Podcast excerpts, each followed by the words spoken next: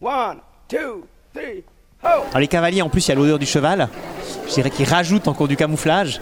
Et c'est vrai, quand on se balade Moi, en quand forêt... je pédale, ça euh, sent le cheval aussi. hein. Pardon Salut tout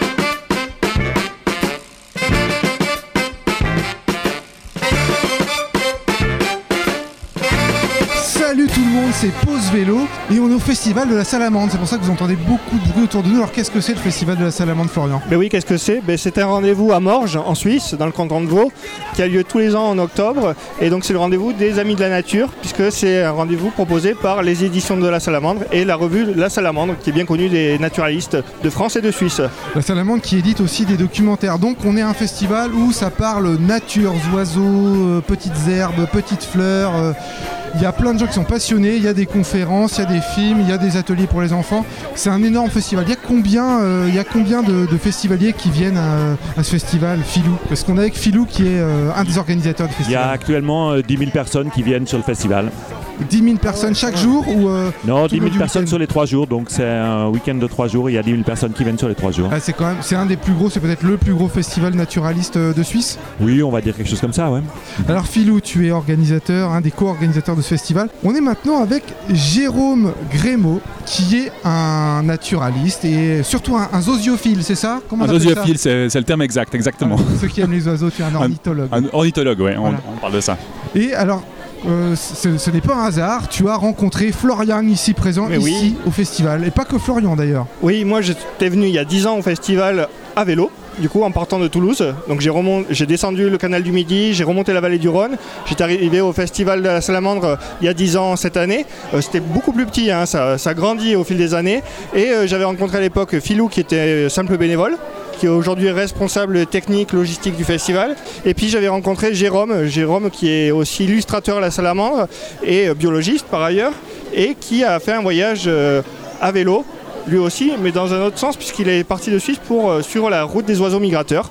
Donc on avait sympathisé, il m'avait invité chez lui ensuite euh, à Bulle, dans, la gru- dans le gruyère. euh, Exactement, gruyère à bulle, ouais. gruyère à Bulle, voilà. Et puis il a une magnifique bibliothèque sur le vélo. J'ai découvert les livres de Claude Marteller chez lui, euh, la petite, euh, un petit guide de vélosophie. Exactement, ouais, de, de Tronchet, qui est absolument un, qui est un indispensable dans toute bonne bibliothèque. Voilà. Ou Le Monde vu de ma selle. Je le recommande à tout le monde. Ouais, Exactement. il est absolument Et fantastique. avec lui, j'avais vu mes premiers tétraliers. hein, pour ceux qui, les ornithologues qui connaissent, c'est un très bel oiseau qui vit dans les, les montagnes, euh, pas les montagnes les plus élevées, mais dans les montagnes les préalpes suisses. Alors pour décrire le tétralière, c'est une poule, mais en plus beau. Ouais, voilà. T'as pas dit un pigeon, c'est bien. Jérôme, revenons à toi. Donc, tu as pédalé pendant en trois fois, je crois. Tu as suivi la route des oiseaux migrateurs. Tu pédales vachement vite, dis donc. Alors j'ai pris mon temps, enfin j'ai vraiment fait un, voyage de plusieurs mois, bah, euh, ça a duré presque dix mois, c'était un rêve d'enfant. Et puis je suis parti de chez moi un beau jour, bah, ça il y a beaucoup de monde qui, qui connaissent cette espèce d'ivresse, on part un beau jour et puis euh, j'avais en tête de, rejoindre les quartiers d'hiver des migrateurs, ça veut dire vraiment les endroits où ils passent l'hiver en Afrique.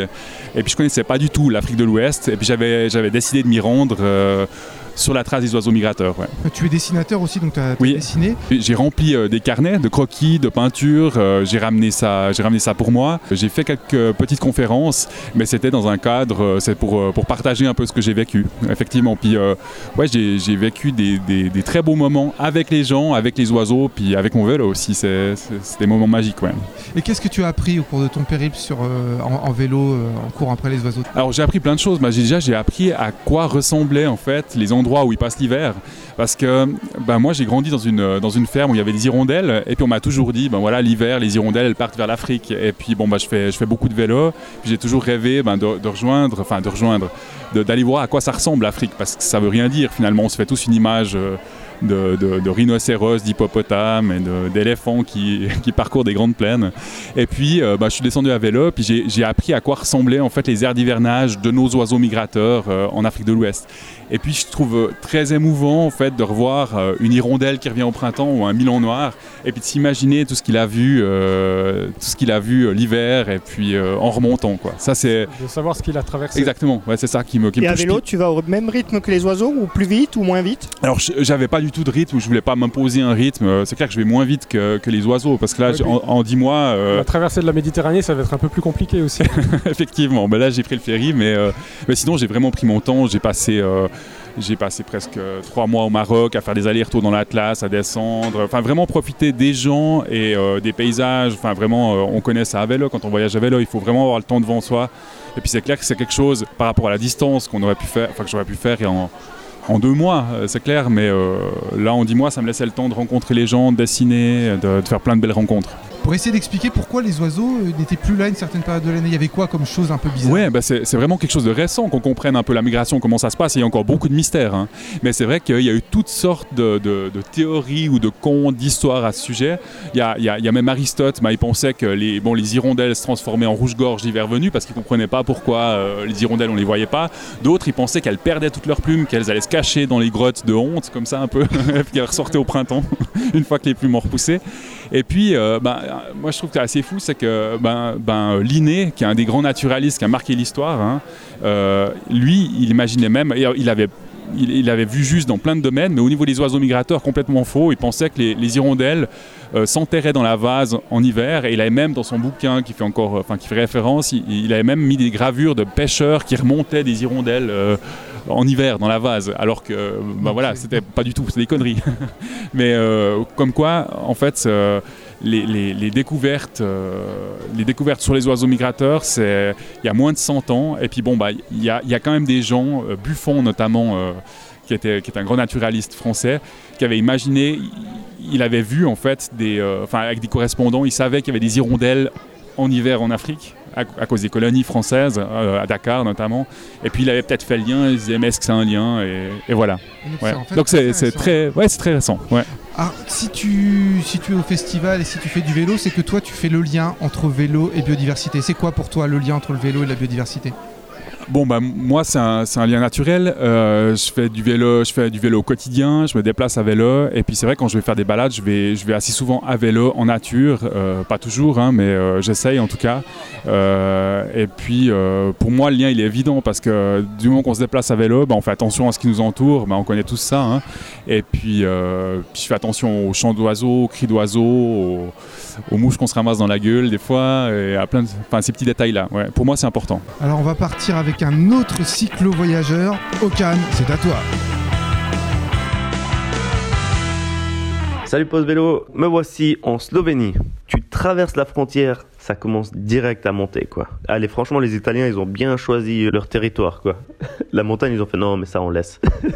Et ça a commencé à monter sale. Franchement, c'était dur, dur. Hormis le simplon, bah, j'avais pas encore l'habitude de faire de la grimpette. Ce qui était cool, c'est que ça m'a laissé tout l'Italie pour euh, me mettre un peu en jambes pour commencer l'histoire en fait, euh, l'aventure crescendo. J'ai fait le mauvais choix, je pense, pour euh, la Slovénie. Soit tu peux faire tout le contour au bord de l'Adriatique, ou soit tu peux couper par les terres pour arriver en Croatie. C'est ce que j'ai fait pour essayer de gagner du temps. J'ai coupé dans les terres. Mais je pense, franchement, même si j'avais 50, 60, 70 km supplémentaires, j'aurais été plus vite, je pense, par les côtes. Parce que sur ces 30 km, je pense que j'ai poussé mon vélo sur 10 km. Mais c'était juste infaisable avec mon poids que j'avais et tout. Ah, j'ai galéré salement, quoi. La Slovénie, j'ai fait en une journée, quoi. J'ai dit, ok, je trace, je reste pas dans ces montagnes. Et puis, t'arrives à la douane. À la douane, c'est la première fois que je me suis fait contrôler, qu'ils m'ont arrêté, m'ont demandé mon passeport en, en Italie. Lorsque j'avais traversé depuis la Suisse, ils m'ont rien demandé. Ensuite, directement, t'as la descente. Ah, j'ai adoré faire cette descente pendant 10 km, c'était vraiment cool. Jusqu'à ce que je me rende compte que je suis descendu du mauvais côté. Oh, j'ai failli pleurer quand j'ai vu ça. J'ai dit non, mais demain matin, je vais devoir remonter tout ça. Ha La raison pour laquelle en fait descendu, je suis descendu du mauvais côté, c'est que au, au début de la descente, il y avait un chien errant et je me suis dit ouf, faut vite que je me tire de là quoi, vu que c'était un peu ma plus grande peur. Et il y avait deux chemins et j'ai pris le mauvais. Enfin bref, euh, je, prendrai un autre chemin pour pas me faire toute cette remontée quoi. En Croatie, après, je suis arrivé à un moment bloqué. Il pleuvait, il y avait du brouillard et j'ai dû prendre le bus pour 20 km parce que tu devais passer en fait dans un tunnel long de 5 km à peu près où tu pouvais pas aller euh, à vélo en fait. Il y avait un péage et tu pouvais pas. Donc j'étais obligé de prendre le bus. Enfin, je crois, mais de toute- toute manière, jamais de ma vie j'aurais voulu être dans le brouillard dans un tunnel euh, de 5 km à vélo. Ceux qui ont déjà fait peut-être déjà un petit 500 mètres à vélo dans un tunnel où tu peux rouler à 80, hein, euh, vous savez comme ça craint quoi. Les autres, euh, je vous explique, le bruit il vient de partout. La voiture de devant elle fait du bruit depuis derrière, c'est le, ça- le bruit de la mort, ça fait hyper peur. Je sais qu'à l'avenir, dès que j'aurai un long tunnel, je vais essayer de trouver une alternative quoi, parce que ça fait vraiment vraiment flipper. Du coup, j'arrive à 10 GK, RIGK, RIGK. Je me suis reposé deux jours parce que Franchement, ces montagnes, ça m'a- explosé le dos. Je sais pas si j'ai la bonne euh, hauteur de selle et tout. C'était vraiment difficile et je sens que le genou et mon dos, là, les montagnes, ça, ça a bien picoté, quoi. Et après, j'ai commencé la côte. J'ai commencé la côte croate et tu sens en fait que tu es en fin de saison, que les Croates ils sont saoulés des touristes. Ce que je comprends tout à fait. En fait, entre Split et Rijeka, donc toute la côte euh, du nord, franchement c'est le paradis des motards là-bas. Justement, c'est un peu trop le paradis, tu sais, t'as des belles courbes bien droites, des jolis virages aussi. Les gens, ils vont à 200, minimum 200, 250 ils sont à fond sur les gaz et t'entends ce bruit en permanence. Vroom, vroom. Et tu pètes les plombs. Ce que eux, ils voient pas forcément, vu qu'à vélo, tu peux prendre le temps pour voir les choses, c'est que ben, chaque euh, kilomètre, t'as une bougie avec euh, des fleurs, en fait. C'est inévitable. Les gars, ils vont à 200 sur des courbes, des fois un peu euh, dures. Euh, sur un dépassement, ben, tu te prends la voiture, tu te prends la glissière et t'es mort, quoi. Y a pas de miracle. Je suis arrivé jusqu'à Split et hum, on va laisser Split pour la semaine prochaine. Allez, pause vélo. Ciao Merci beaucoup Okan. Donc là on est avec euh, Philou, l'un des organisateurs du festival. Alors moi j'ai d'abord un petit coup de gueule à faire. Pour moi il semblerait important que le vélo soit placé au centre euh, des déplacements, tu vois, pour ce genre de, de manifestation. Et en faisant le tour des parkings tout à l'heure, je me rends compte qu'en fait les voitures sont à l'abri, bien, bien au chaud, parce qu'en plus aujourd'hui c'est un week-end de pluie, mais un truc horrible. Et les vélos sont sous la pluie. Merde alors Donc moi, je te lance un défi pour l'année prochaine, c'est de laisser les abris pour les vélos et de mettre les voitures n'importe où ailleurs. Ouais, ça serait clairement un beau challenge, puis ça serait vraiment ce que, ce que moi j'aimerais faire. Maintenant, on est en Suisse dans un contexte où la voiture prend une telle place que, que voilà, euh, c'est vraiment difficile. Oui, On a une météo euh, qui, qui propulse pas le vélo, et puis on, on met plutôt actuellement au niveau du festival des, des démarches pour que les gens viennent en train. Parce qu'il y a des tas de gens qui viennent de loin. Donc l'idée du développement de ce festival, cette édition-là, ça a vraiment été de, de, hum, de promouvoir déjà le trajet depuis la gare jusqu'au lieu du festival, de telle manière à inclure ce trajet dans le festival. Et les gens qui font ce parcours-là, ils ont un espèce de quiz à remplir et à la fin, ils gagnent euh, des bons de transport de, de la part des CFF qui sont les, les transports suisses. Ah, C'est génial Est-ce que tu sais si ça fonctionne S'il y a eu plus de monde cette année qui sont venus en train, t'arrives à évaluer en fait l'impact? Alors pour l'instant, j'arrive pas à évaluer l'impact. Je me rends compte qu'on a euh, des milliers de voitures qui viennent. Euh, je suis en contact avec la police qui les parque et on est dans une ville où il n'y a pas de parking dévolu à ça et le lieu où on est, il y a un petit parking de 400 places alors qu'on a 10 000 personnes qui arrivent. Ce qui fait qu'on barricade toutes les routes pour parquer les voitures et personnellement moi ça me gonfle fort. Et euh, actuellement on est là-dedans. Pour l'instant on a plein d'agents de parking qui nous parquent ces véhicules alors que je trouve ça complètement aberrant dans le décor mais pour l'instant on en est là. Et euh, le but c'est que ça évolue vers autre chose. Chez les Suisses pas facile parce qu'on a un peuple qui est assez lent dans, ou très traditionnaliste. Donc les faire bouger c'est un peu... euh, je sais pas, faudrait leur foutre des coups de pied au cul des fois pour que ça change un peu la donne, mais Ouais. voilà, c'est un peu difficile. Je pense qu'on essaye de manifester ici au festival, c'est de les sensibiliser à quelque chose. Après, je pense que euh, l'Helvète, il, est- il commence à être sensible à plein de choses, mais il n'est pas encore dans le contexte de. Il est d'accord dans la globalité de faire gaffe, mais bon, merde, moi j'ai acheté ma Porsche, donc euh, je vais continuer à me balader avec. Bon, il faut dire aussi qu'il y a beaucoup de Français à ce festival, hein, qui viennent de partout en France et qui viennent à- en voiture aussi. Hein. On va pas taper que sur les Helvètes. C'est vrai. Il y a beaucoup de vrai. Français. Moi, je suis français, donc je me permets de le dire. Voilà. Mais ce qu'il faut dire surtout, c'est aux gens vous êtes, vous venez à un festival sur la nature, venez euh, en train, venez à vélo, Ouais. venez à pied. Mais Ça, ça a vraiment été le message qu'on a essayé Soyez de faire cohérent passer. avec ce que, ce que vous venez voir. Ouais, moi j'aime vraiment bien ton mot de cohérence. Moi euh, j'étais un grand rouleur de bagnole il y a longtemps en arrière, en roulant très vite, en roulant comme un malade. Enfin voilà, je me suis amusé à ça dans ma vie. Et puis un jour, quand je me suis rendu compte de l'impact que ça pouvait avoir, je me suis dit, mais bon, t'es trop con, t'arrêtes là quoi. Et du coup, depuis, euh, depuis 15 ans, j'ai plus de voiture et j'en aurai, je pense vraiment plus jamais. Puis je me rends compte que quand on est en vélo, on est libre déjà. hein. alors que dans une voiture, on est enfermé dans une caisse, on n'y voit rien du tout, on n'a on n'a aucun ressenti sur quoi que ce soit, on n'a pas l'air, on n'a pas la pluie, on n'a pas les odeurs, on n'a rien du tout. On a que des boutons. Chaque fois qu'il pleut, on tourne un bouton pour, en- pour enlever l'eau. Euh, Quand euh, il fait moche, ben, on met les phares pour y voir clair. Alors qu'en vélo, ben, on est dans le contact direct avec les éléments. On est dans cet instant présent. On est là. Et c'est, moi, c'est vraiment la raison pour laquelle j'adore le vélo. C'est qu'on est en On lien avec la ressent les saisons, je trouve.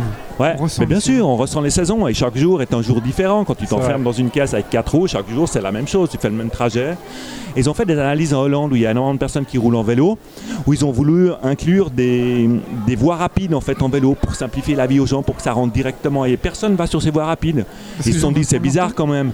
Et ils se sont rendus compte qu'en fait que le cycliste, pour aller d'un point A à un point B, même si c'est sa maison à son lieu de travail, ben, chaque jour il va prendre un autre chemin. Un jour il va tourner à droite, un jour il va aller à gauche. Un jour il fait chaud, il va aller se poser au bord de la rivière. Un jour il fait froid, il va se dépêcher. Un jour il va aller se poser dans le parc pour grignoter un truc, chose que fait jamais l'automobiliste par exemple. C'est en- vrai que moi je suis beaucoup les, les réseaux sociaux pour Ouais. euh, Pause Vélo et il y en a beaucoup qui nous disent ah bah aujourd'hui euh, j'ai rallongé mon trajet de 3 km parce qu'il faisait beau parce que voilà On devient Euh, aventurier et ça, contemplatif à vélo, c'est ouais. très bien. bien sûr, et puis on est dans l'instant présent, on est là et tout est possible. On se rend bien compte que pour organiser un festival, c'est très très dur. On- même si on a la volonté de faire en sorte que les gens ils viennent à vélo, c'est vachement dur. On ne sait pas trop comment faire. Mais quel lien toi tu fais entre le naturalisme, la protection de l'environnement, euh, enfin de la biodiversité et le vélo Euh, bah, pour moi, c'est étroitement lié parce que quand on est sur un vélo, on est dans ce lien avec la Terre. Quand on est dans une voiture ou dans un avion, on n'est pas de lien avec la Terre. On est juste dans un moyen de transport d'un point A à un point B. Et entre, moi, je trouve qu'à ce moment-là, on rate le chemin. On rate le chemin de vie qui est peut-être infiniment plus important que le but. Et dans ce chemin, ben, on est en contact justement avec toute cette biodiversité qui est juste magnifique. Tandis qu'autrement, on va d'un point A à un point B. Et puis quand on est au point B, ben, on rouvre la porte. Et puis on, si on arrive déjà à s'ouvrir pour voir ce qui se passe, c'est déjà bien, quoi, quelque part. Puis le, le- le vélo, c'est aussi en amont protéger l'environnement. Oui, bien sûr, le vélo, ça n'a pas d'impact, contrairement à la voiture qui a un impact monstre. Euh, alors, je voulais passer la petite chronique euh, pas gentille, enfin pas gentille. Après ce que tu as dit, en fait, ça passe. J'ai le droit de dire, euh, de faire ça. Alors vas-y. Sur le, le lien justement entre la, la biodiversité, la défense de la biodiversité et, euh, et le vélo.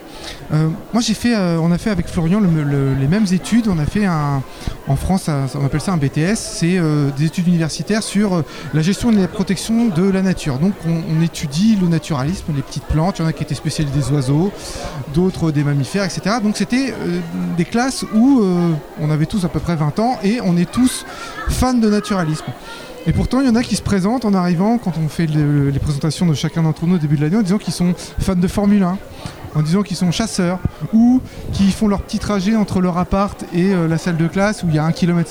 Ils le font tous les jours en bagnole, voilà, ou en tracteur. ou en tracteur. Il y, a- il y a une espèce de.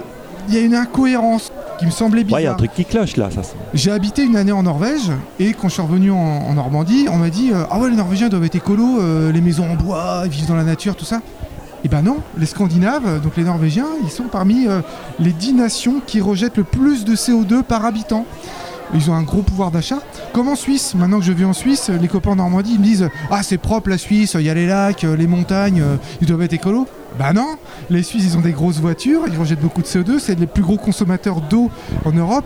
Et puis quand on va dans les déchetteries en Suisse, nous en France, on pourrait faire nos courses dans les déchetteries suisses. C'est fou tout ce qui est jeté. Donc l'impact sur l'environnement, il est très important. Donc cette image entre la nature, la protection de la nature, la beauté, le propre et la- l'action réelle sur l'environnement, elle est vraiment, euh, il y, a- il y a vraiment une marge, il y a vraiment un, un fossé, un Ouais, gros décalage. ouais. Et du coup, voilà, c'est pour ça que je, je parle de ça, parce qu'à la Salamande, c'est pareil, on a des gens qui aiment la nature, qui viennent pour le naturalisme, et pourtant, sur le parking devant, il y a plein de voitures, et une voiture sur trois, c'est un SUV. Euh, et on- tu, Philou, tu nous racontais à quel point c'était difficile de faire en sorte que les gens viennent à vélo.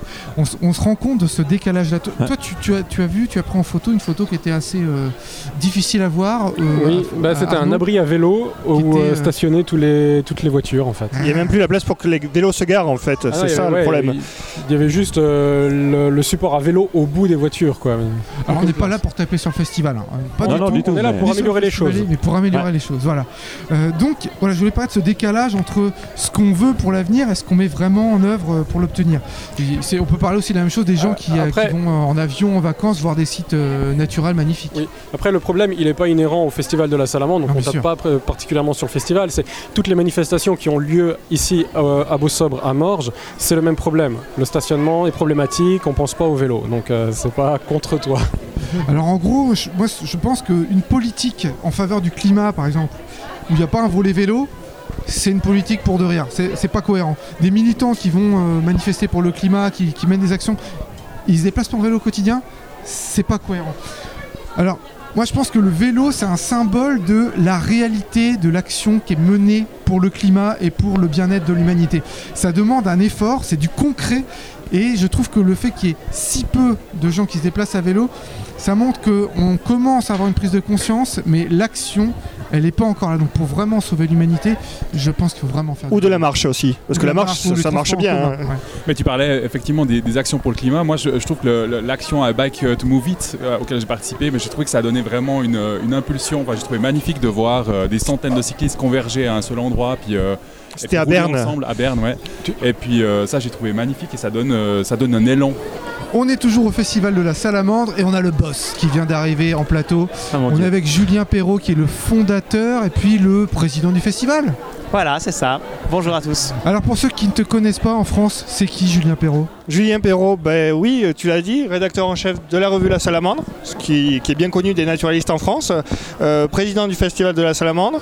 Et quand je suis arrivé, moi, euh, la première fois au festival, j'ai dormi chez quelqu'un qui habitait Morges à côté, et je lui ai dit, je vais au festival de la Salamandre, est-ce que tu connais la Salamandre? Elle m'a dit, oui, Julien Perrault, son rédacteur en chef, c'est très, il est très connu en Suisse, Euh, c'est un peu l'équivalent de votre Nicolas Hulot.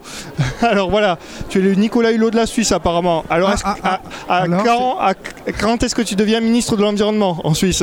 Alors, c'est pas prévu au programme euh, dans l'immédiat. Non, je crois qu'il faut pas me comparer à Nicolas Hulot. Ah, Mais Ah, voilà, tu fais plus de vélo peut-être. Euh, je crois qu'il s'est mis au vélo finalement. Il en a eu un peu marre de l'hélicoptère au bout de quelques années, mais Ouais. il a mis un peu du temps. Mais non, non, mais c'est quelqu'un que, que j'estime beaucoup, qui fait un, qui a un engagement hyper fort. Et puis je pense que ce qu'il a vécu comme ministre, euh, c'était hyper dur. Et en même temps, son, sa démission euh, symbolise beaucoup de choses par rapport à la force de notre système euh, qui, résiste en fait au bon sens, quoi. Donc ça, j'ai trouvé assez terrible. Ça m'a beaucoup ému. Mais voilà, pour, ma part, moi je me passionne pour la nature depuis que je suis gamin et puis je fais tout ce que je peux pour essayer de transmettre euh, cet amour pour les petites bêtes, pour les fleurs, pour les oiseaux, pour, la, pour notre maman, la terre, quoi, le plus largement possible. Alors je te pose la même question qu'à nos deux précédents invités. Quel lien tu fais entre le vélo et la biodiversité, le naturalisme Alors le vélo, c'est un excellent moyen de se déplacer. Euh, moi je déteste la voiture, Ah, bien, c'est une bonne chose. Euh, j'en ai pas d'ailleurs, donc je me déplace exclusivement euh, à pied, en vélo. Euh, j'ai un vélo normal, j'ai un vélo électrique aussi parce que j'ai, je, voilà, je, souvent je dois faire les allers-retours avec des, quand je vais faire les courses, etc. Il y a de la pente, etc. Donc des fois ça rend service. Et puis, et puis ben, en Suisse, on a la chance d'avoir un réseau de transport public extrêmement dense. Donc j'arrive à me débrouiller sans voiture et je suis très content comme ça. Et ce que j'aime avec le vélo, c'est que euh, on est vraiment euh, dans les éléments, on est dehors et en même temps on, va plus vite qu'à pied. Des fois à pied c'est un peu frustrant quand même. Euh, si on est dans un endroit pas très joli, qu'on a envie d'aller un peu plus loin, bah, ça prend du temps. Et à vélo c'est génial parce que voilà, en quelques coups de pédale, on peut découvrir un nouveau paysage.